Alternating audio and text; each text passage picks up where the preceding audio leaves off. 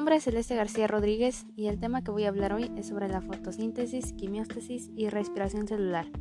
La fotosíntesis es un proceso anabólico mediante el cual la energía de la luz solar es captada por plantas verdes, se transforma en dióxido de carbono y agua, en sustancias hidrocarbonadas, con desprendimiento de oxígeno. Convierte la energía lumínica en energía química para formar compuestos orgánicos. La fase luminosa es la clorofilia, que absorbe la luz, hace que se active y libere energía. Su liberación es ATP. En la fase oscura tiene ausencia de luz y utiliza los productos de la fase luminosa. El siguiente es el quimióstasis. Es un proceso anabólico y este proceso lo realizan las bacterias y forman una nutrición autótrofa.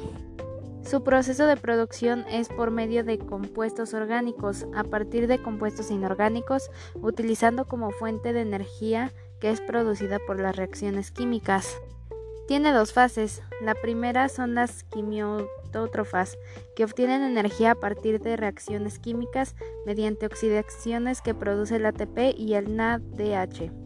Su segunda fase es el ATP y el NADH NADH se utiliza para sintetizar la materia orgánica a través del ciclo de Calvin. El siguiente es la respiración celular.